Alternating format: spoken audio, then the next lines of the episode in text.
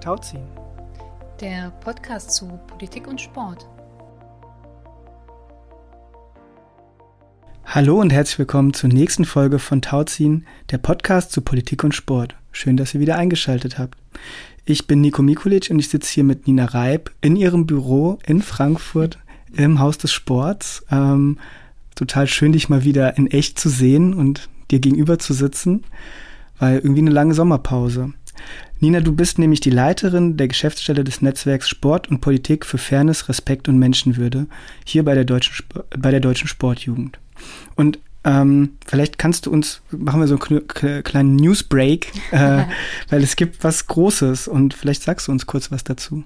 Zu dem Großen. Ja. Hallo Nico als erstes und schön wirklich, dass wir nochmal hier zusammen sind. Ähm, das ist wirklich richtig schön, äh, weil das ja auch immer so Spaß macht mit dir hier zusammen und ähm, genau. Deshalb freue ich mich auch sehr. Und dann in meinem Büro.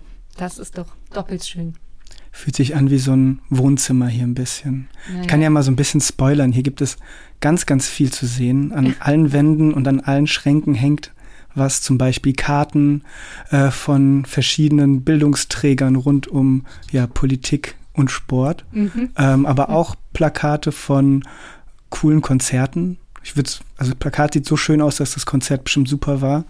Ähm, also es ist ein sehr gemütliches Büro. Ja, es ist aber fast auch eher äh, die Bibliothek, weil äh, hier türmen sich Bücher, die ich unbedingt lesen möchte Mhm.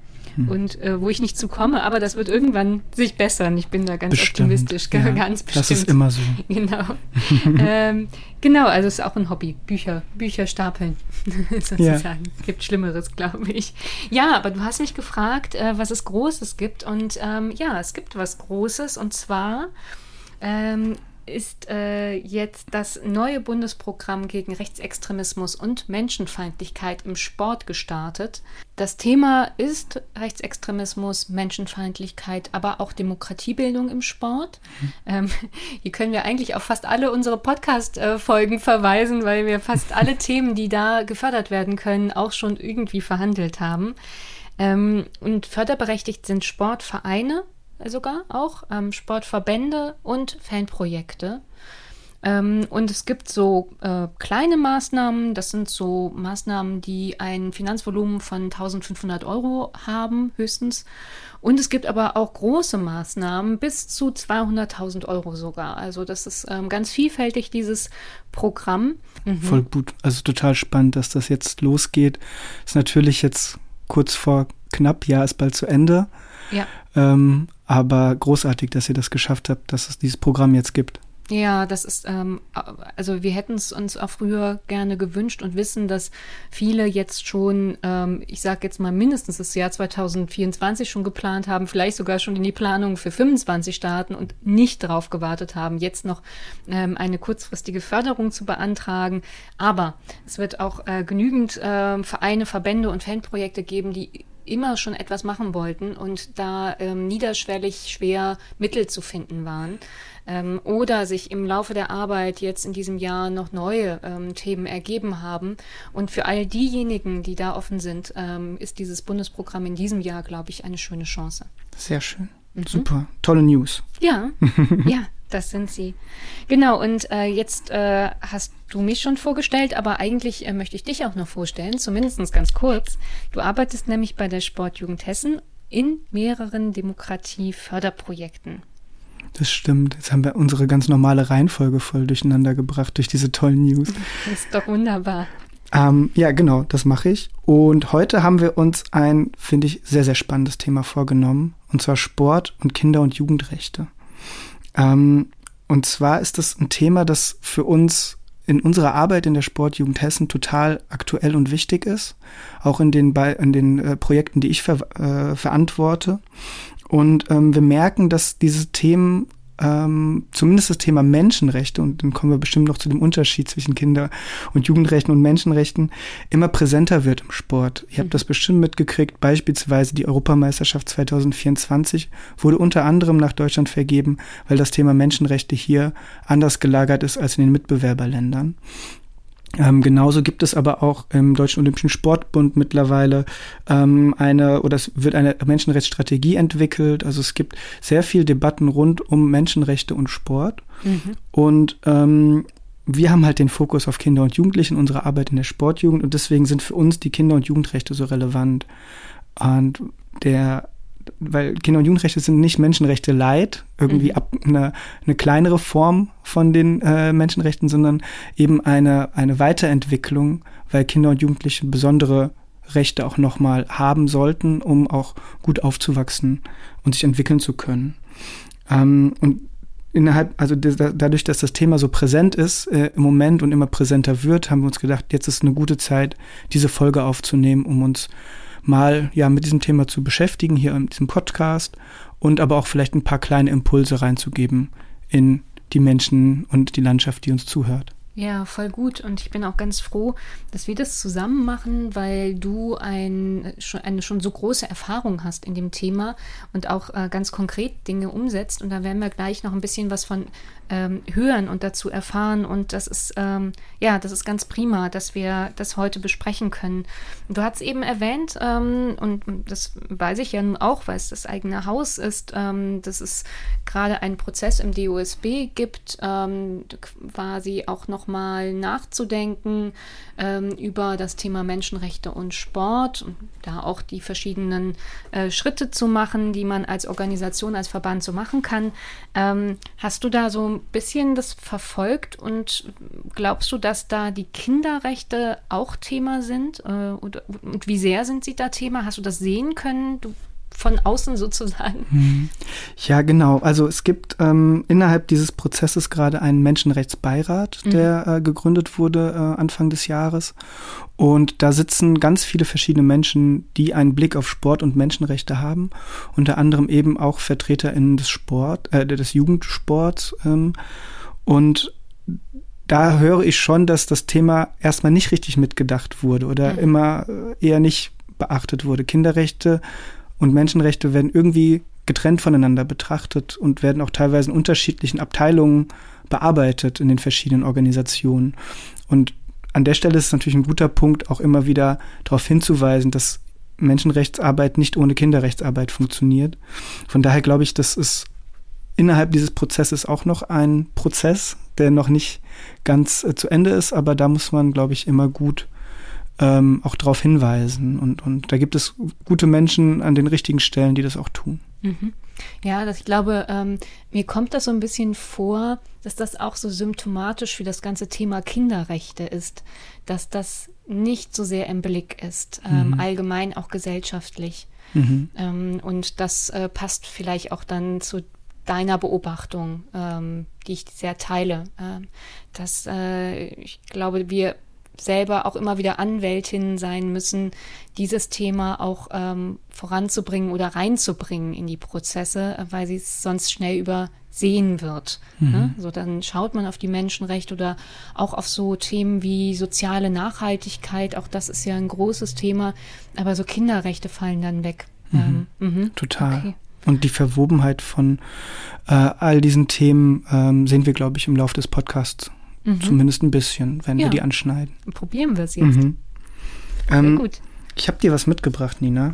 Oh, okay. Das sind ganz viele Karten. Ich reiche dir mal über den Tisch hinweg. Ich habe du hast einen langen Arm. Ich habe einen kurzen. So.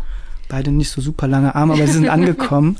ähm, das sind ja Karten, die Kolleginnen von mir in der Sportjugend Hessen ähm, nutzen, wenn sie im Rahmen eines Kindeswohlprojekts über Kinderrechte sprechen. Und da sind äh, zehn äh, wichtige Kinderrechte aufgelistet. Und vielleicht hast du mal Lust, dir die kurz anzuschauen und eins auszuwählen und vielleicht sagst du uns auch, warum dir das das Wichtigste oder das Lieblingskinderrecht ist.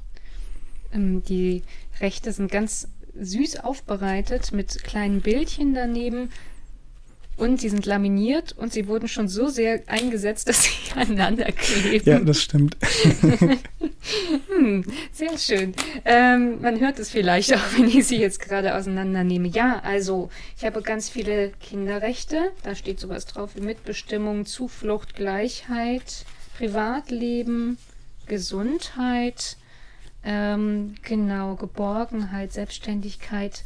Mm, mein Lieblingskinderrecht, ich habe da so ein bisschen das schon erahnt, dass das kommt, weil solche Fragen kommen ja immer äh, um die Ecke. Und ähm, hatte mir so ein bisschen Gedanken gemacht. Und natürlich möchte ich als erstes ähm, das Recht auf ähm, Unversehrtheit oder Wohl des Kindes mhm. im Artikel 3 nennen. Das ist natürlich so grundlegend, weil ähm, wenn Kinder ähm, Kindeswohl nicht geachtet wird, wird auch alles andere sehr schwierig. Mhm. Ähm, also das ist so für mich so grundlegend.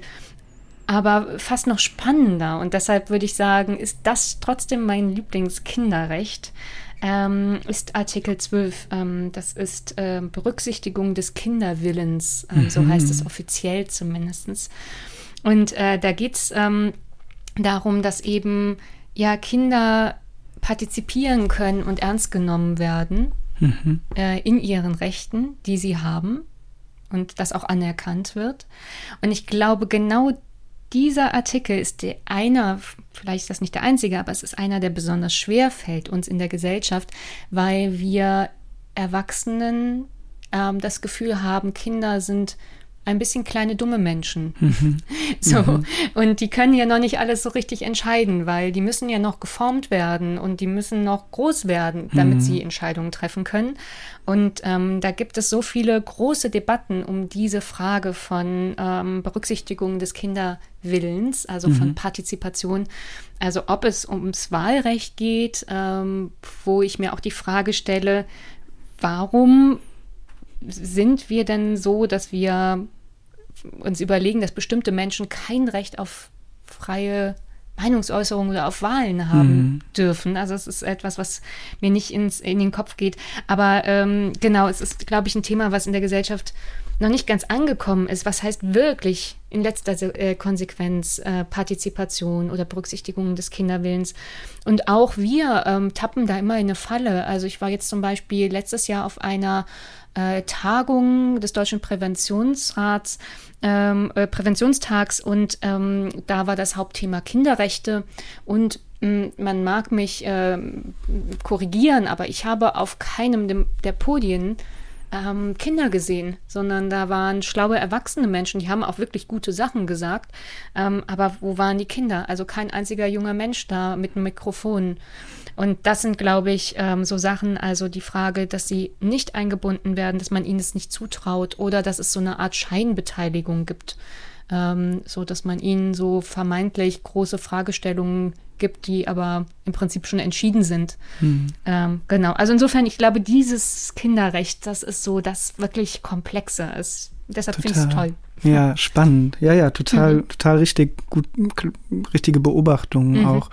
Ähm, ich glaube, da kommen wir auch gleich nochmal ein bisschen hin, wenn wir über, über die Arbeit, die wir mit Sportvereinen machen, auch reden und, und vielleicht meine Beobachtungen, die ich da auch in den letzten Jahren gesammelt habe. Mhm. Aber äh, also die klebrigen Karten, Entschuldigung, die gebe ich dir gleich wieder zurück. Die kannst du mir gleich wieder zurückgeben. Genau und, du, genau, und du entscheidest dich auch. Welches ist denn dein Lieblingskinderrecht? Ja, ich glaube, ich hätte wahrscheinlich auch das Thema Mitbestimmung fokussiert, mhm. aber ich habe ähm, jetzt irgendwie heute äh, früh im Radio noch mal was zu der Situation in Marokko mhm. gehört. Das ja war vor ein paar Tagen das schwere Erdbeben. Und dann dachte ich so, dieses Recht auf einen Zufluchtsort zu oh, haben, ja. also einen Ort zu haben, wo man sich geborgen fühlt, wo man sich sicher fühlt, wo man das hat, was man braucht im Leben. Das ist auch so unendlich wichtig. Ähm, und an vielen Stellen tatsächlich in der Arbeit äh, mit Kindern wird uns das auch oft wiedergespiegelt. Mhm. Also wenn wir sie fragen, was ist für euch besonders wichtig, dann geht es auch oft um einen Ort, an dem man Sicherheit spürt. Ja. Und das fand ich jetzt so spannend irgendwie oder so, so stark in den letzten Tagen. Mhm. Aber das, ähm, sich da zu entscheiden zu müssen, ist ja auch total fies weil die ja alle total wichtig sind. Ja, das ist auch, das ist immer so eine fiese Frage, so entscheide ja. dich mal. Ähm, ja. ähm, so mal, ja. Aber ich glaube, ähm, das ist gut auch ähm, dafür, dazu zu stehen, was man jetzt gerade in diesem Moment wichtig findet und vielleicht finden wir morgen wieder ein anderes wichtig, ne? weil ja. das irgendwie nach oben gespült wird, das Thema oder ja. wieder nochmal in Kontakt gekommen sind. Ähm, genau. Mhm. Also in der heutigen Folge, das haben wir schon so ein bisschen angedeutet, wollen wir einen Überblick zu den Kinderrechten im Sport geben und in Deutschland. Mm, und wir wollen auch den praktischen Blick äh, einnehmen und zwar vor allen Dingen in ähm, äh, in deine Arbeit, Nico, und da hast du auch einen Sportverein in Nordhessen, mit dem du eng zusammenarbeitest und wo du auch ähm, ganz stark zum Thema Kinderrechte arbeitest. Mhm.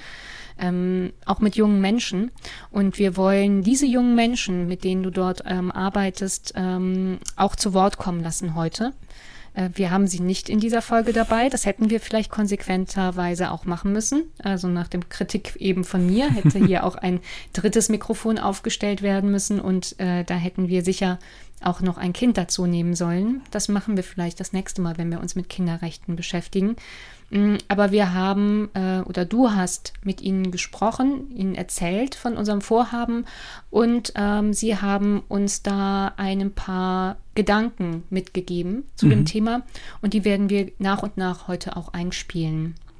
Ja, das war das war sehr spannend, weil ich habe das, also ich, wir sind in einer Gemeinde, in einer kleinen Stadt in Nordhessen unterwegs und dort haben wir ähm, unter anderem mit diesen Jugendlichen aus dem Schützenverein ein Jugend- und Bewegungsfest organisiert und am Rande dieses Festes habe ich mich dann mit äh, denen zusammen in einen Raum gesetzt und äh, dann hatten sie das Mikro und durften, konnten mir ein paar Fragen beantworten. Das war natürlich vorher abgestimmt äh, mit ihnen ähm, und deswegen, ähm, deswegen haben wir da so ein paar O-Töne sammeln können. Mhm.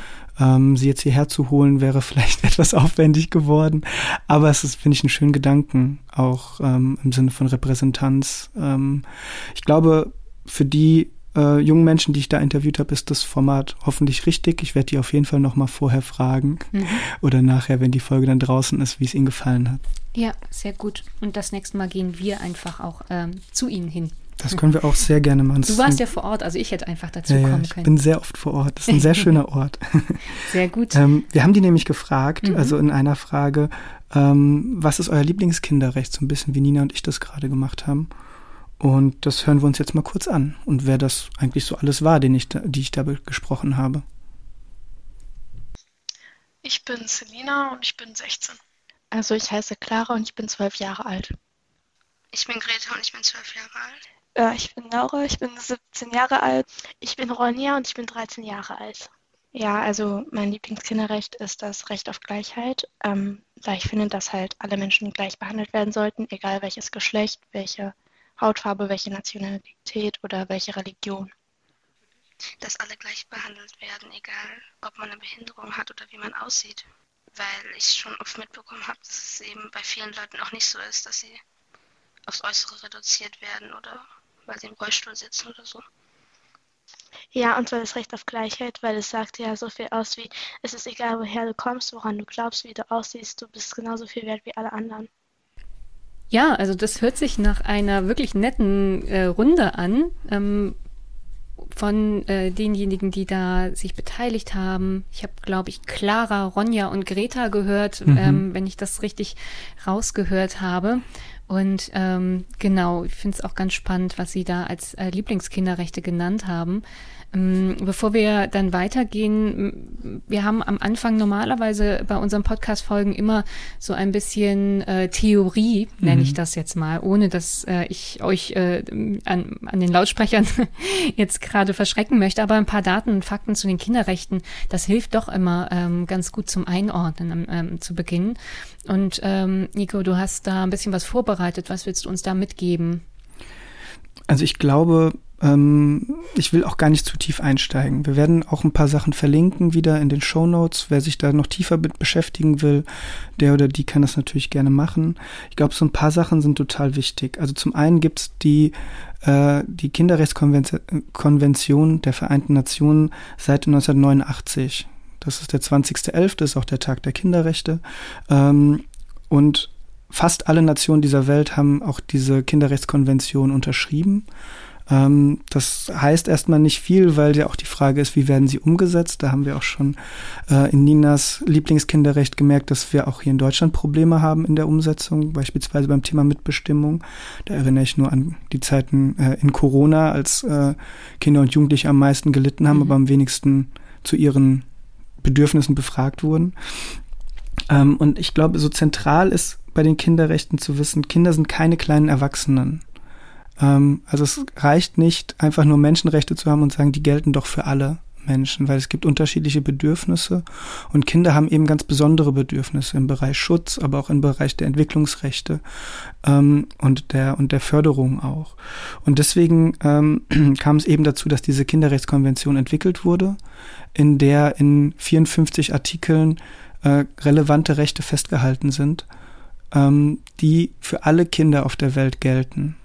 Das Spannende ist, also sie sind auch hier in, Deutschland, äh, ist eben auch beigetreten oder hat auch unterzeichnet. Das gilt wirklich für alle Kinder, unabhängig auch beispielsweise vom Schutzstatus oder vom, vom Aufenthaltsstatus. Also Menschen, die in einem Asylverfahren sind, Kinder, haben dieselben Rechte wie Kinder, die hier geboren sind und äh, kein Problem haben mit der Aufenthalts Erlaubnis. Und ich glaube, das ist wichtig zu wissen, dass es, dass das, dass die universell gelten. Und spannend finde ich auch, die sind nicht abgeschlossen. Die Kinderrechte entwickeln sich immer weiter und werden auch immer weiter dadurch ähm, erneuert, neu verhandelt, dadurch, dass viele Menschen sich damit auseinandersetzen. Ähm, ganz relevant, um sich die Kinderrechte vorzustellen, wenn ich Bildungsveranstaltungen dazu mache, baue ich das gerne immer so auf. Es gibt sozusagen drei Grundsäulen der Kinderrechte. Es gibt die Schutzrechte, es gibt die Förderrechte und es gibt die Beteiligungsrechte. Mhm. Wenn ich Veranstaltungen mache, ähm, kommen natürlich die Beteiligungsrechte oder die, die Dinge, die Beteiligungsrechte ausmachen, immer zu kurz, weil die Menschen das tatsächlich selten auf dem Schirm haben. Das spiegelt so ein bisschen das wieder, was du am Anfang gesagt hast. Ja. Also wir fragen ganz gerne, was sind fünf Dinge, die Kinder brauchen, äh, um glücklich aufwachsen zu können? Oder mhm. glücklich leben zu können. Und dann kommen ganz viele Dinge, die sich den Schutzrechten zuordnen zu lassen. Ein Dach über dem Kopf, ähm, irgendwie Sicherheit, ähm, Bezugspersonen, äh, Bildung, das geht dann in, die, in den Bereich der Förderungs, äh, Förderrechte. Die Beteiligungsrechte kommen meistens zu kurz. Mhm. Letztens hatte ich eine Veranstaltung, da war es umgekehrt, aber in der Regel ist das meine Beobachtung, weil, weil wir an vielen Stellen das nicht richtig mitdenken. Mhm. Und ergänzend zu diesen drei Säulen finde ich immer noch äh, wichtig, die Gleichheitsrechte zu nennen, weil da natürlich das Recht auch auf äh, Nichtdiskriminierung ganz stark mit drinne ist. Und die Gleichheitsrechte haben ja auch ähm, die drei äh, O-Töne auch wiedergegeben, dass die total relevant mhm. sind, auch für junge Menschen, eben als gleichberechtigt angesehen zu werden, sich einbringen zu können und eben nicht äh, diskriminiert zu werden. Genau, äh, ähm, danke, Nico. Du hast eben gesagt, dass Kinder keine kleinen Erwachsenen sind. Ich glaube, was wichtig zu wissen ist, ist, dass trotzdem auch die Menschenrechte auch für Kinder gelten. Ja. Also ähm, Kinder haben sozusagen zwei äh, Rechte, sozusagen, die haben noch mehr Rechte, aber äh, für sie gilt äh, die Menschenrechte und für sie gelten auch die Kinderrechte. Also das äh, gleichermaßen. Richtig. Mhm. Und was ich auch noch spannend finde, das ist auch eine menschenrechtliche Debatte, aber auch bei den Kinderrechten, diese Rechte können ja auch miteinander im Konflikt stehen. Also das Recht auf freie Meinungsäußerung hat auch seine Grenzen, wenn eben andere Schutzrechte beispielsweise eingeschränkt werden. Und genauso gibt es ja ganz oft das Argument von Erwachsenen, ja, wenn jetzt die Kinder ihre Rechte kennen oder, oder wirklich äh, ja, danach gelebt würde, dann hätten die Eltern überhaupt keine Mitsprache mehr, weil die Kinder sich ja immer auf ihre Rechte berufen können. Aber auch Kinder haben eben ein Recht auf Gesundheit äh, und auf Schutz. Und da haben natürlich die Eltern oder Bezugspersonen eine ganz relevante Rolle, auch dem Kind zu sagen, nein, die, die achte Kugel Eis ist wirklich nicht gut. Mhm. So, also um es mal überspitzt darzustellen. Mhm. Und ich glaube, diese Angst kommt immer ganz schnell auf, dass auf einmal die Eltern keine Mitsprache mehr hätten. Und das ist natürlich Humbug. Ja, und in der Praxis ja auch Humbug, weil die Eltern ja ähm, viel stärkere Position haben. Äh, so, also, naja, ähm, aber du hattest eben auch gesagt, dass 89 die Kinderrechte ähm, verabschiedet worden sind, äh, die UN-Kinderrechts. Ähm, Resolution? Konvention. Konvention. ja, genau, Konvention ähm, ratifiziert wurde, äh, verabschiedet wurde. Ähm, 89, da war ich noch ein Kind. Ähm, mhm. Du warst auch noch ein Kind in der Zeit. Ähm, und ähm, ich habe mir überlegt, äh, wann ich das erste Mal von den Kinderrechten richtig erfahren habe. Und ich glaube, ich habe das erst in meinem Erwachsenenleben richtig mitbekommen. Und da, als ich, äh, ich habe mal drei Jahre als Lehrerin gearbeitet und hatte eine ganz tolle Kollegin, die Schulpsychologin war und die die Kinderrechte so enorm hochgehalten hat. Und ähm, in der Schule, ähm, also ein, ein komplexes Thema. Und da habe ich mich das erste Mal richtig mit diesen Kinderrechten auseinandergesetzt. Das hat mich sehr erschreckt, weil ähm, das war ja jetzt nun nicht mehr Kinderalter und es war auch nicht mehr Jugendlichenalter und es war auch nicht mehr ganz junges Erwachsenenalter, mh, sondern im ersten Job. Ähm, wie war es bei dir? Ja, voll. Also kann ich quasi auch unterschreiben. Ich mhm. kann jetzt kein Datum nennen, aber also eine wirklich intensive Auseinandersetzung, Bewusstsein dafür, dass es die Kinderrechte überhaupt gibt, kam erst in den letzten paar Jahren auch in der Arbeit hier in der Sportjugend Hessen dazu. Also es ist wirklich erschreckend eigentlich, wenn man bedenkt, dass die auch schon ein paar Jährchen auf dem Buckel haben. Mhm, ja, total. Und gerade in der Zeit, als wir Kinder waren, ähm, wenn die dort verhandelt worden sind, hätten sie ja auch, also ne, so gut. Aber es braucht seine Zeit. Ähm, und jetzt sprechen wir darüber und wird mehr darüber gesprochen. Das ist wichtig. Wir haben auch ähm, äh, die ähm, drei jungen äh, Frauen gefragt, äh, wo sie das erste Mal von Kinderrechten erfahren haben. Ja, hören wir doch mal rein. Mhm. In der Schule, glaube ich, da hatten wir im GL-Unterricht äh, das Thema Rechte im Allgemeinen. Und äh, ja, da ging es dann auch in ein, zwei Schulstunden um Kinderrechte. So, das erste Mal bei der Sendung mit der Maus ähm, und auch in der Schule und richtig damit auseinandergesetzt erst beim Schützenverein. 2021 ähm, auf dem Zeltlager vom Biathlon auch. Okay, Nico, hat dich das überrascht, was Sie gesagt haben? Schon. Also, ähm, ich, hab, ich hatte sie auch schon früher mal gefragt, also von daher war ich, wusste ich schon, dass sie teilweise in der Schule was dazu gemacht haben. Mhm. Ähm, teilweise bei der Sendung mit der Maus, also ein Hoch auf äh, den öffentlich-rechtlichen Rundfunk an der Stelle. Aber äh, es hört sich auch ein bisschen zufällig an. Ähm, mhm wie man davon erfährt. Mhm. Ja, und ich finde, Schule ist eigentlich ja auch schon ein später Zeitpunkt. Mhm. Also ähm, das ist ja, also eine, ich, ich glaube, ein, die Ronja hat, glaube ich, gesagt, zweite, dritte Klasse. Und ähm, ja, ich finde, das ist schon relativ alt. Also ähm, das ist für mich ja auch ein Thema, was schon viel früher äh, verhandelt werden sollte und müsste.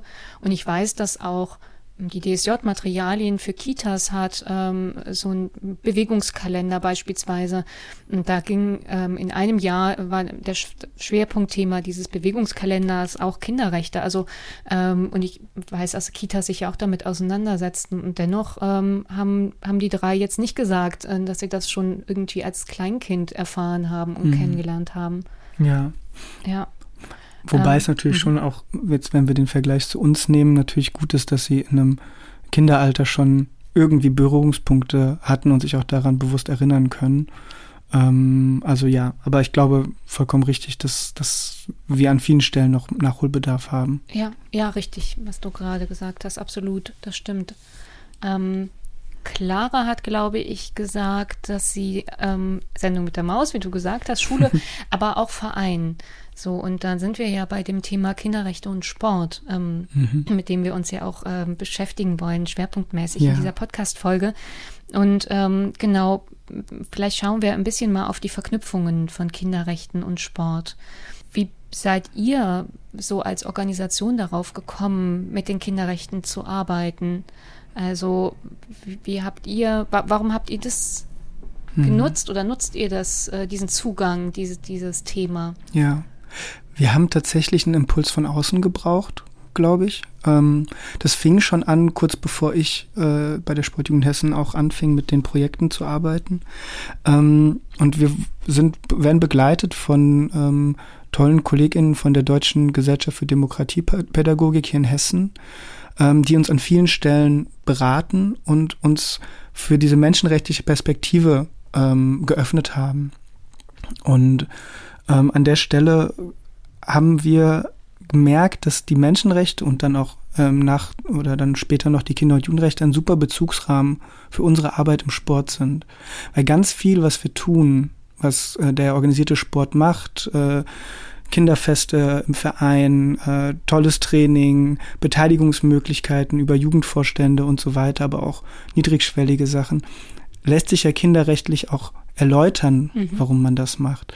Es wird nur ganz oft nicht als solches beschrieben, weil das Wissen zu Kinder- und Jugendrechten noch gar nicht so tief da ist und auch ein, nicht das Verständnis da ist, dass der Bezugsrahmen so hilfreich ist. Weil wir dadurch, dass wir diesen Bezugsrahmen haben, auch anders in Diskussionen gehen können, auch anders einfordern können, was äh, wir für relevant erachten, was für die Arbeit für Kinder und Jugendliche richtig ist. Und ich finde, da ist noch total wichtig der Gedanke, wenn wir unsere Arbeit oder unser Gemeinwesen kinder- und jugendrechtlich betrachten, dann wird es nicht nur für die Kinder und Jugendlichen besser, sondern eben für alle Menschen, mit denen wir hier zusammenleben. Also es ist nicht so, dass man jetzt mal was für die Kinder macht, mhm. sondern wenn wir uns überlegen, ähm, unseren Verein beispielsweise barrierefreier zu gestalten, weil, ähm, weil da ganz viele Treppenstufen sind und wir uns überlegen, wie kann man eigentlich die Halle besser zugänglich machen, dann profitieren doch nicht nur die Kinder davon, ähm, sondern eben vielleicht auch Erwachsene oder Menschen mit, äh, mit einer Einschränkung. Ähm, oder in, in ganz konkret in dem Ort, in dem ich arbeite, haben wir auch mit dem Bürgermeister gesprochen und äh, am Rande einer Veranstaltung konnten die Kinder mal sagen, an welchen Stellen fühlen sie sich eigentlich unsicher, wo ähm, ist der Straßenverkehr viel zu mhm. gefährlich. Mhm. Und das hat der Bürgermeister aufgenommen, hat den jungen Menschen zugehört und dann Veränderungen vorgenommen. Und dass diese Straße jetzt sicherer ist, davon profitiert das gesamte Gemeinwesen und eben nicht nur die Kinder und Jugendlichen. Mm, du hast jetzt Argumente dafür gebracht, warum es so wichtig ist, ähm, die Kinderrechte auch als Bezugsrahmen zu nutzen. Mm, an welchen konkreten anderen Stellen ist dieser Bezugsrahmen denn so relevant? Also wann ist es für euch auch in der Zusammenarbeit zum Beispiel mit Sportvereinen so wichtig, einen solchen Bezugsrahmen zu haben? Ähm, so. Mhm. Der, dieser Bezugsrahmen hilft natürlich auch, ähm, in Situationen, wo Werte des Sports angegriffen werden, mhm. ähm, wo Diskriminierungen vorfallen oder ähnliches oder wo sich vielleicht auch Organisationen melden, die, äh, die äh, diese Werte nicht vertreten, wo es dann auch die Möglichkeit gibt zu sagen, wir beziehen uns auf die Kinder- und Menschenrechte und dadurch können wir können wir auch gegen gewisse Positionen Stellung beziehen und laut sein, also beispielsweise gegen diskriminierende Äußerungen, ähm, gegen antidemokratisches Verhalten. Und dieser Bezugsrahmen ist eben noch größer als die Werte des Sports. Die Werte des Sports sind stark und wichtig, sind sportspezifisch, aber wir bewegen uns ja in einem, in einem Rahmen, wo wir als gesellschaftspolitischer Akteur unterwegs sind. Und deswegen helfen uns, hilft uns der Bezugsrahmen an der Stelle noch mehr, noch stärker auch politischer zu sein. Mhm. Mm, und du, du hast jetzt gerade von Kindeswohlgefährdungen gesprochen. Das ist ja das, wo viele als erstes dran denken, wenn mhm. sie an Kinderrechte denken. Mhm. Ähm, auch dieses Thema Armut, ähm, Gewalt, äh, emotionale, physische Gewalt zum Beispiel. Mhm. Mm, wo kommst du da in, oder wo kommt ihr da in der Arbeit in Kontakt mit diesen Themen ganz spezifisch ähm, zum Sport? Ja, das ist ja total interessant. Wir haben ja, das kriegen ja bestimmt viele mit, die Debatte um Safe Sport. Mhm. Also ähm, psychische und physische Gewalt im Sport, die jetzt nach und nach aufgearbeitet wird, wo es ein, auch eine große, ähm, zu Recht auch Aufregung gibt darum, mhm. ähm, wo der Zugang aber immer sehr stark äh, im ganzen Safe Sport äh, die Gefährdung ist. Mhm. Und das ist natürlich total wichtig, das aufzuarbeiten und ähm, diese Gefährdungspotenziale zu minimieren. Und da gibt es großartige Maßnahmen zu. Und gleichzeitig ähm, ist es für uns in der Sportjugend Hessen total wichtig zu sagen, Kindeswohl geht auch nur, wenn wir die anderen zwei Säulen der Kinderrechte auch berücksichtigen. Also nicht nur den Schutzaspekt, sondern wir müssen auch äh, fördern und beteiligen. Mhm. Weil äh, junge Menschen, die sich in einem Verein wohlfühlen, die Ansprechpersonen haben, denen sie vertrauen, die äh, die Chance haben, sich zu beteiligen, die wissen, sie können ihr, ihre Stimme erheben für Themen, die sind auch Geschütze davor, in, äh, in ja, solche gewaltvollen Situationen zu geraten oder wissen auf jeden Fall, an welche Stelle sie sich wenden können, ähm, wenn es passiert. Mhm. Und deswegen ist es so wichtig, diese, diese drei Aspekte zusammenzudenken, auch im Thema Kindeswohlgefährdung. Und ich rede natürlich jetzt nicht über Intervention, sondern tatsächlich in, in einem präventiven Ansatz. Genau, ich glaube, das ist wichtig zu sagen, dass die Verantwortung, dass keine Gewalt passiert gegenüber jungen Menschen, immer noch bei den Erwachsenen Absolut. liegt. Ja, also, klar. Aber wie du schon sagst, wenn es gute ähm, Gegebenheiten im Verein gibt, also vertrauensvolles äh, Zusammenarbeiten. Die Kinder wissen, an wen sie sich wenden können. Sie haben Kommunikationswege, die eingeübt sind. Also nicht nur, oh, jetzt ist was passiert, was soll ich machen, sondern sie wissen das mit einer großen Sicherheit. Ähm, äh, das äh, ist dann sozusagen nicht nur Information, sondern da muss schon was passiert sein vorher, mhm. damit, ähm, also im, Bess im, im positiven Sinne passiert sein, dass das verinnerlicht ist als sicherer Ort, als äh, wichtige Wege, ähm, die, man, die man nutzen kann, ähm, so dass man dann, äh, dass die jungen Menschen dann auch ähm, wissen, was sie machen können ja. in, in dem Fall. Das ist ganz wichtig. Ähm, und äh, umgekehrt ist halt eben auch die Reflexion sehr wichtig durch diejenigen Erwachsenen, die mit den Kindern ähm, umgehen, die zusammen mit ihnen Training machen und so weiter und so fort, zu wissen, was ist denn zum Beispiel alles gewaltvoll ähm, ja. zum Beispiel. Da geht es nicht nur um solche großen, schlimmen Themen wie sexualisierte Gewalt mhm. oder andere Gewaltformen, sondern auch sowas wie emotionale Gewalt. Mhm.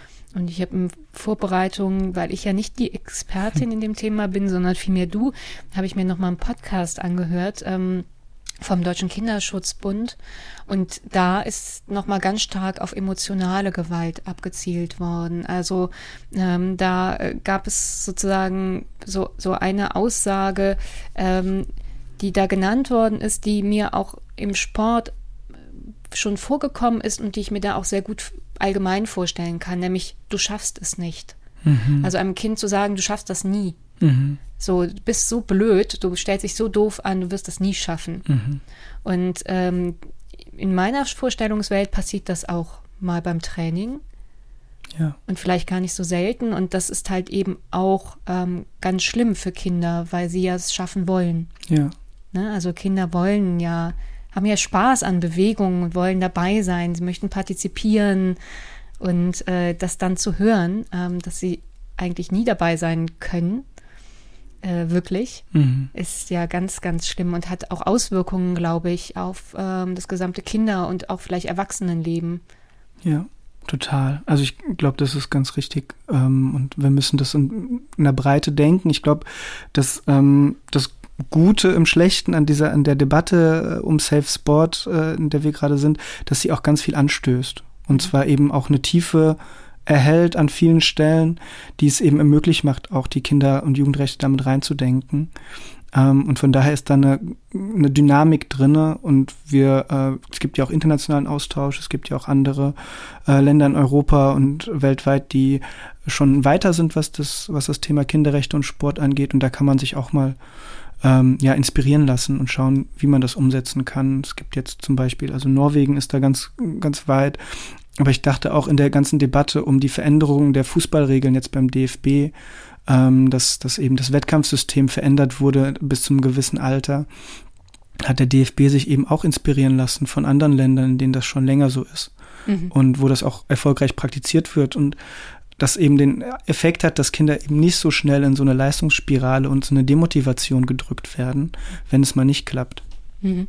Du ähm, sprichst da ein wichtiges Thema an. Ähm, wir haben jetzt am Anfang vielleicht in unserer Vorstellung eher so einen Breitensportverein gehabt und die äh, Mädels, die äh, mit dir gesprochen haben über Kinderrechte, äh, die kommen ja auch aus einem Breitensportverein. Mhm. Ähm, Schützen Total, äh, ja. sind sie ja. Genau. Schützinnen sind sie. Ähm, und ähm, jetzt hast du aber so ein bisschen Norwegen erwähnt und auch äh, Wettkampf. Ähm, da geht's dann um Leistungssport, äh, mhm. weniger um Breitensport.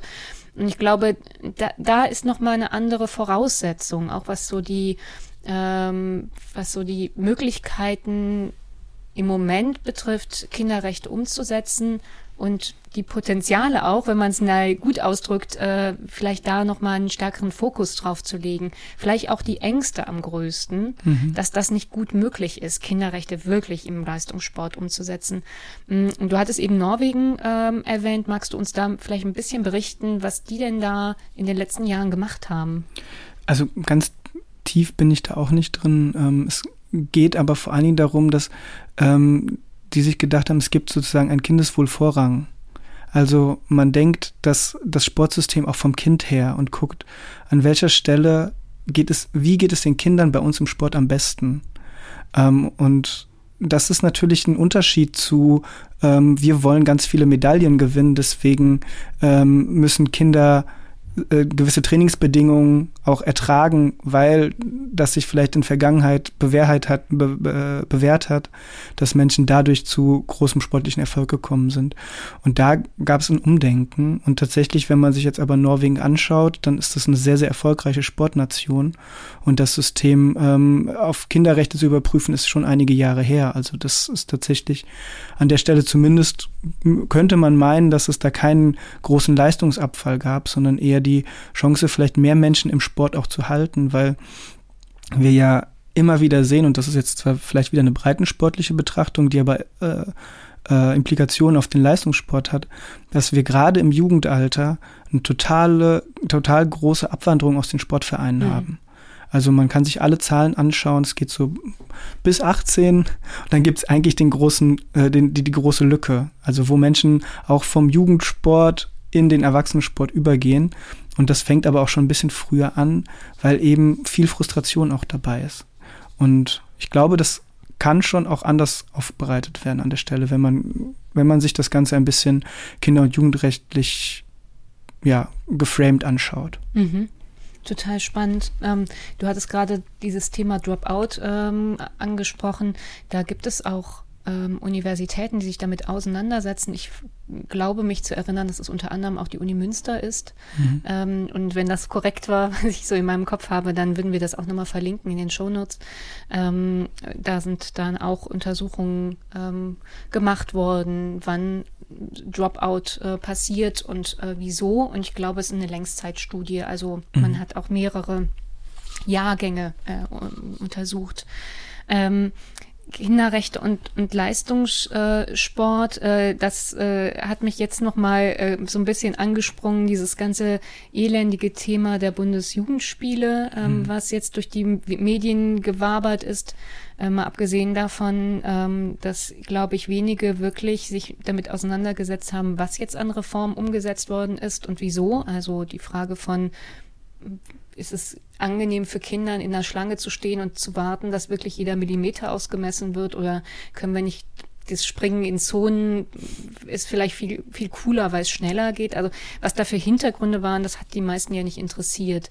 Ist aber auch jetzt für mich an dieser Stelle gar nicht so relevant, aber dieses Thema Leistung, hm. also welche, äh, also die, welche Aufruhr da entstand, dass Deutschland plötzlich nicht mehr leistungsfähig ist ähm, im, im Sport.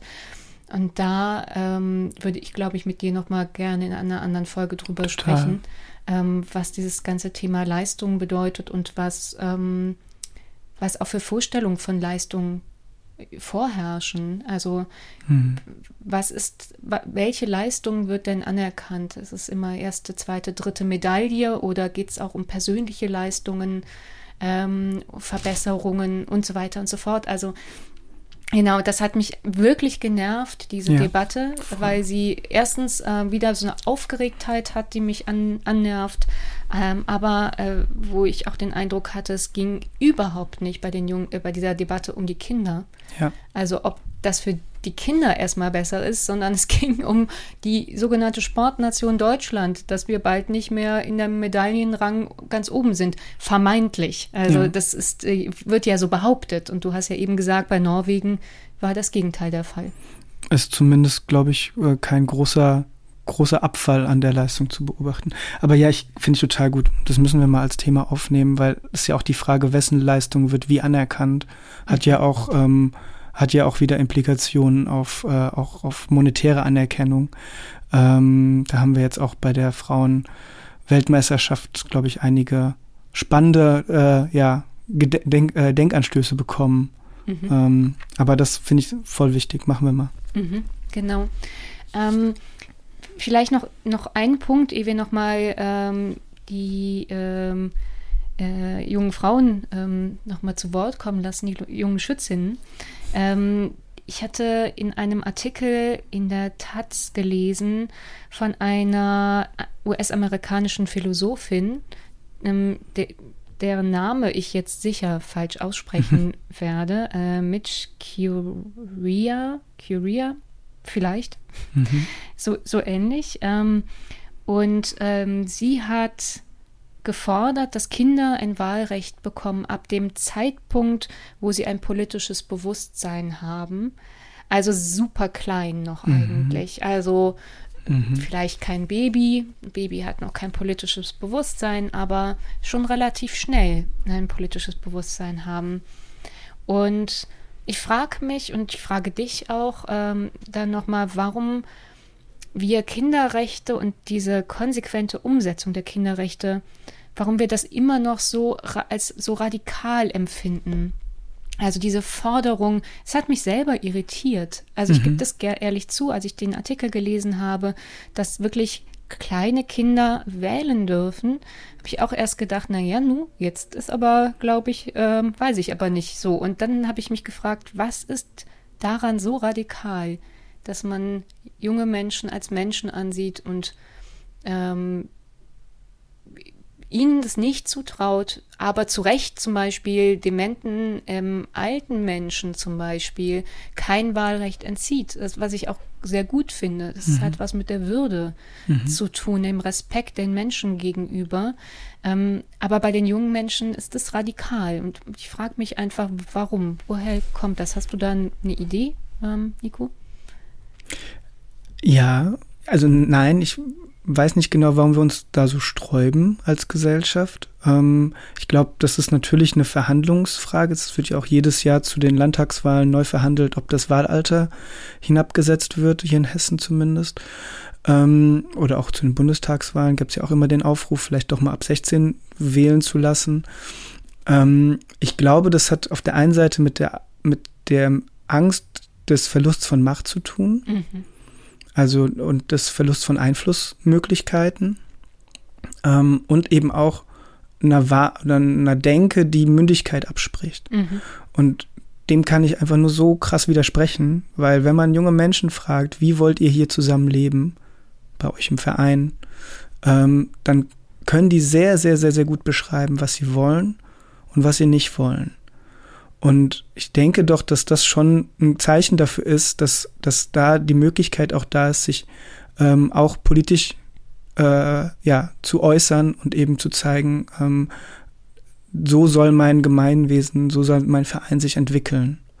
Und tatsächlich sind wir ein bisschen am Überlegen mit dem Verein, mit dem wir arbeiten, ob wir da eine Satzungsänderung irgendwie etablieren könnten, der es dann auch äh, Jugendlichen ermöglicht, ähm, bei der Vereins äh, Tagung wählen zu dürfen. Mhm. Weil ich glaube, es kann nur helfen, wenn man sich frühzeitig damit auseinandersetzt, dass man dieses Recht hat und dass man die Chance hat, sich auch einzubringen. Und dann schauen wir mal, was passiert. Aber mhm. ich glaube, es ist, also ich, ich verstehe auch ein bisschen diesen Vorbehalt, der da ist, gerade wenn es um ganz, ganz kleine Menschen geht. Äh, und dennoch glaube ich auch, dass diese wissen, was das eigentlich bedeutet. Man muss natürlich über die Formate nachdenken. Ja glaube, so ganz ellenlange Listen, wo, wo ganz viele Namen draufstehen, sind dann vielleicht, müssen, es müsse anders geschehen. Mhm. Was interessant ist, du sagst Mündigkeit und Macht. Äh, ähnliche Debatten gab es ja und, und auch das Absprechen von, von Mündigkeit ähm, gab es beim Frauenwahlrecht. Ähm, da hat man auch befürchtet, ähm, dass Frauen äh, sich keine eigene Meinung bilden und nur das wählen, was sie ihre Männer wählen. Mhm. Ähm, und äh, eigentlich gesagt, deshalb darf man ihnen kein Wahlrecht geben. Es klingt in meinen Ohren heute so unheimlich absurd. Ja. Ähm, gar nicht absurd, sondern ganz schön schlimm. Das ist auch, glaube ich, bei äh, schwarzen US-Bürgerinnen der Fall gewesen, dass man ihnen auch lange abgesprochen hat, äh, wählen zu können, weil man ihnen die Kompetenz abgesprochen hat und die mhm. Mündigkeit. Also ähm, ich glaube, es macht vielleicht bei manchen Debatten ganz Sinn, auch nochmal auf so Mechanismen der Gesellschaft zu schauen, äh, wie da schon ähnlich ähm, diskutiert worden ist in der Vergangenheit. Ja, voll klug. Ja. Mhm. Und gleichzeitig gibt es ja auch noch ganz viele andere Gruppen hier in Deutschland, die nicht wählen dürfen. Und ich denke, das sind ähnliche Mechanismen, also Menschen mit Behinderung an vielen Stellen, ähm, aber eben auch Menschen, die keine deutsche Staatsbürgerschaft besitzen, aber seit Jahrzehnten hier leben, mhm. äh, die auch nicht wahlberechtigt sind. Mhm.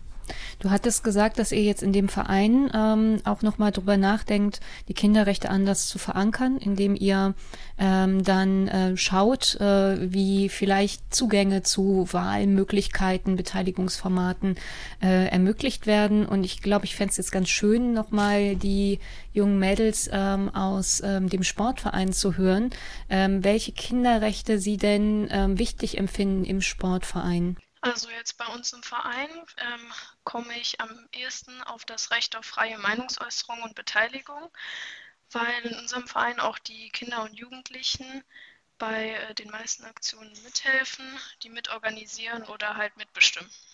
Dass immer jemand da ist, mit dem wir reden können und der uns zuhört. Und auch, dass wir eben gleich behandelt werden. Freie Meinungsäußerung und, Spiel, und das Recht auf Spiel und Freizeit weil wir äh, sehr viel mitentscheiden dürfen, wie es wir machen und wir auch viel spielen, also so Sportspiele zum Beispiel. Ähm, ich spiele Handball und das jetzt seit ähm, letzten Winter und ich bin im Jugendvorstand vom Schützenverein, ähm, habe aber auch mal Sommerbiathlon gemacht und ähm, bin seit 2020 im Schützenverein. Ich bin im Schützenverein in Helmershausen Mitglied und mache dort Sommerbiathlon und Luftgewehr, seit ich sechs bin wenn wir so zugehört haben, du hast dich ja auch mit ihnen schon so beschäftigt. Ähm, vielleicht nochmal aus, aus deiner Sicht, ähm, was ist den dreien oder den, der Gruppe eigentlich allgemein so besonders wichtig im, an Kinderrechten im Sportverein? Was, was diskutiert ihr da so zusammen besonders? Mhm. Ähm, also tatsächlich bin ich ja schon sehr lange mit dem Verein am Arbeiten. Ähm, das fing schon 2021 an und ähm, hat sich eben so fortgesetzt. Und das Spannende ist, das ist ein Schützenverein in einer sehr entlegenen Gegend Hessens, ganz weit oben. Ähm, und das sind tatsächlich an der Stelle wirklich ganz viele junge Mädchen und Frauen zwischen 10 und 16 Jahre, 17 Jahre teilweise. Ähm, und wir haben zunächst angefangen und geschaut, was, was ihre Themen sind, was sie bewegt, was ihnen wichtig ist im Verein. Und darauf aufbauend ähm, habe hab ich eben auch das Thema Kinderrechte eingebracht. Und dann entstand sofort auch der Bedarf und der Wunsch, sich überhaupt erstmal darüber zu informieren. Äh, es gab eben so paar Wissensflecken, sag ich mal, weil in der Schule was gemacht wurde ähm, oder in der Sendung mit der Maus was gehört wurde. Aber ähm, der erste Bedarf war, was ist das denn eigentlich, Kinderrechte? Und hat das überhaupt was mit mir zu tun? Weil wenn wir Kinderrechte hören, dann fühlen sich ja vielleicht erstmal Jugendliche gar nicht angesprochen. Deswegen mhm. sage ich auch oft Kinder- und Jugendrechte, mhm. ähm, weil die eben für alle jungen Menschen bis 18 Jahre gelten. Ja. Ähm, und der, die Bedarfe, die da aufkamen, haben mich tatsächlich an vielen Stellen sehr beeindruckt auch, weil ähm, es für, für die jungen Menschen dort auch ganz stark darum geht, dass es eben andere Menschen gibt, die nicht so solche Rechte haben, die vielleicht es schwieriger haben, auch diese Rechte einzufordern. Also ähm, Menschen mit einer Behinderung oder Menschen, die erst seit kurzem nach Deutschland geflohen sind, äh, Menschen, die es ökonomisch nicht so leicht haben. Und von daher hatten wir eigentlich immer so ganz schnell auch einen Blick auf, auf das größere Ganze. Also nicht nur, was ist bei uns im Verein los, sondern was kann man auch hier bei uns vor Ort bewegen. Wie gesagt, eine sehr kleine Gemeinde, also schon noch eine hohe Verbundenheit zu dem Ort. Ähm, also sehr, sehr, sehr, sehr spannende Gruppe von Menschen an der mhm. Stelle. Mhm. Mhm.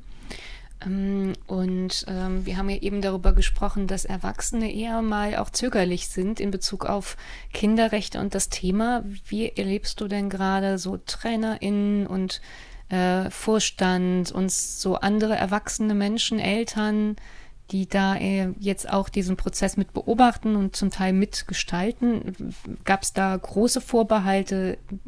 Gab es da auch Vorwissen? Also musstest du, du hast gerade gesagt, ihr habt das erarbeitet, was sind Kinderrechte, musstest du das auch mit den Erwachsenen erarbeiten?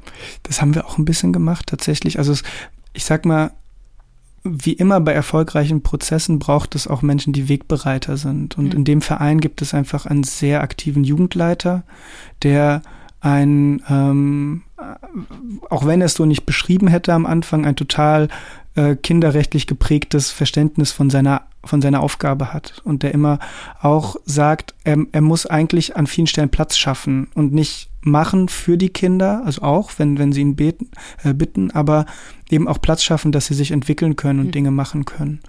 Und das war schon eine sehr gute ein sehr guter Zugang und sehr gute Ausgangslage. Ähm, die Eltern haben wir tatsächlich vor allen Dingen und andere TrainerInnen haben wir reingeholt über das, was die Kinder erarbeitet haben. Also wir haben ähm, dann, das waren immer jetzt so größere Zeltlager, die wir veranstaltet haben, die so ein Thema hatten. Und da wurden eben zum Beispiel Dinge erarbeitet, wie, wie wollen wir hier eigentlich zusammenleben im Verein? Und das haben die Kids dann ihren Eltern vorgestellt und dadurch auch gezeigt, okay, das sind für uns relevante Punkte. Mhm. Ähm, und wo waren die Widerstände?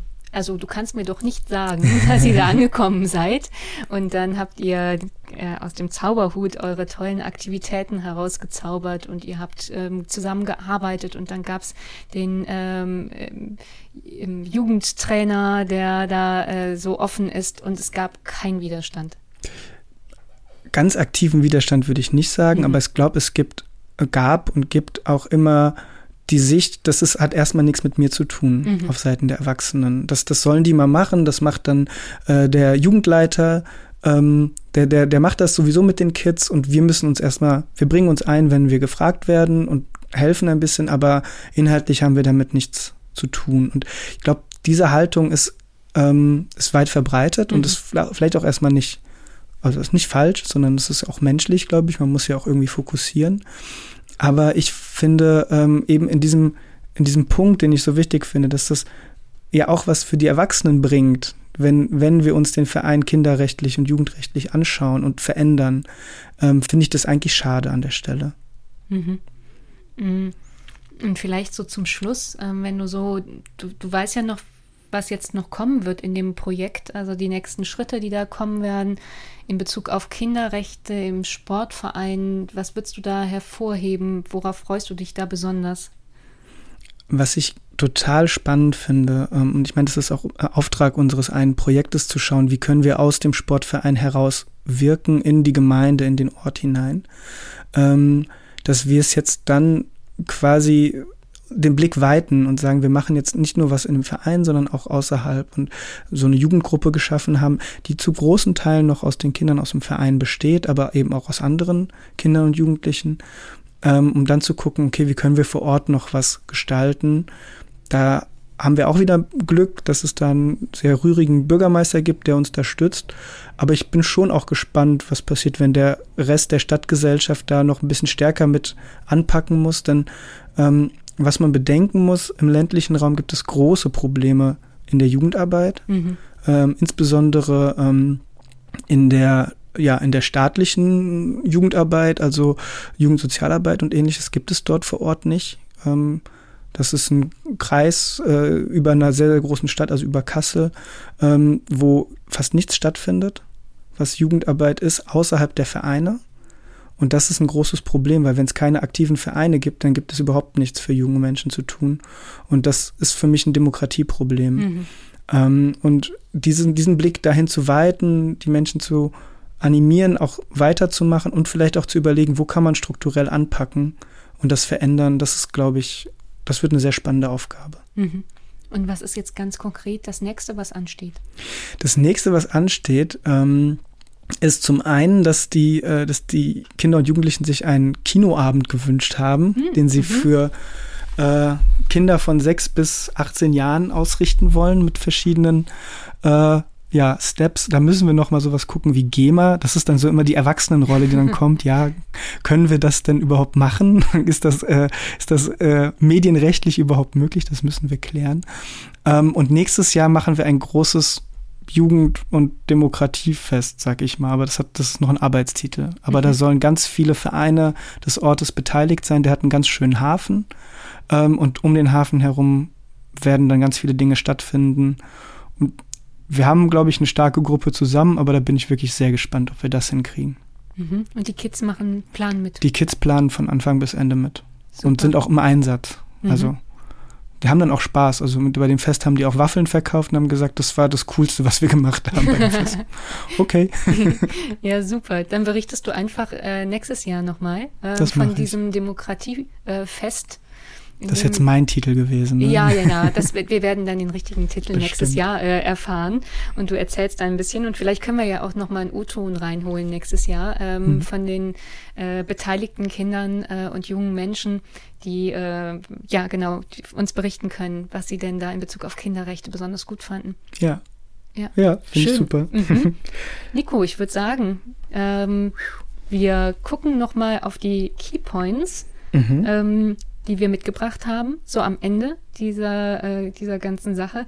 Und ich würde sagen, du, du fängst an, weil du hast eigentlich das Thema ja auch so stark mitgeprägt heute. Mhm. Okay, also Kinder- und Jugendrechte sind Menschenrechte, sie sind untrennbar. Mhm. Ähm, von einer nach den Kinderrechten ausgerichteten Verbandsarbeit profitieren alle Mitglieder. Es gibt noch zu wenig Wissen zu Kinder- und Jugendrechten. Und trotzdem sage ich jetzt einfach als Überleitung, mhm. Sportvereine tun schon sehr viel zur Umsetzung der Kinderrechte. Vielleicht nennen sie es nicht immer so. Richtig. Kinder und Jugendliche können sehr gut beschreiben, wie sie sich ein Zusammenleben in ihrem Verein und in einer Gesellschaft wünschen. Und ich ergänze, deshalb sollen wir sie einfach fragen. Ja, das ist ein ganz zentrales Kinderrecht. Mhm, genau. Danke, Nico. Danke, dass du das alles mit uns geteilt hast. Ähm, ich würde eigentlich noch viel mehr erfahren wollen. Ähm, und äh, vielleicht geht es euch auch so an den Empfangsgeräten. Wir haben nochmal alle Links und äh, relevanten Informationen in den Shownotes gepackt. Ähm, genau, und ich sage wie immer bis zum nächsten Mal bei Tauziehen, der Podcast zu Politik und Sport. Und sage, diesmal ist der Abschied ein bisschen anders, weil nach unserem Tschüss ähm, gibt es noch abschließende Statements von Selina, Laura und Ronja, wenn ich das richtig im Blick habe. Ihnen ähm, gebührt das letzte Wort. Nico, es war schön mit dir. Danke. Danke dir. Und wir haben Sie gefragt, warum Kinderrechte so wichtig sind. Mhm. Ciao. Ciao. Also ich finde Kinderrechte wichtig, weil meiner Meinung nach jedes Kind ähm, genauso das Recht hat, gut behandelt zu werden wie die Erwachsenen auch. Dass man als Kind auch mitbestimmen darf, weil jeder das Recht auf hat, seine Meinung zu äußern. Also mir sind Kinderrechte wichtig, weil sie dafür sorgen, dass man später als Erwachsener einen guten Einstieg hat, zum Beispiel mit dem Recht auf Bildung, wo man dann das Recht darauf hat, gebildet zu sein. Wenn man dann später ins Erwachsenenleben einsteigt, ist die Bildung ja dafür auch ganz wichtig.